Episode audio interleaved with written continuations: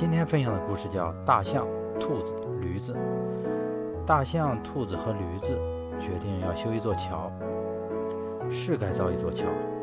石头桥墩应该用钢筋混凝土铸造。大象说道：“不行，什么桥墩、水泥，简直胡闹！桥要建得轻巧，材料轻些才好。”兔子反驳说。驴子昂起头来，嗯啊直叫。朋友们，听着。咱们应该先表决怎样造桥，是顺着堤坝还是横跨河道？大家争来争去，这座桥始终没有建起来。想要干成一件大事情，就应该发挥集体的力量，彼此之间相互合作。如果每个人都各自为政、各行其事，那么将很难取得成功。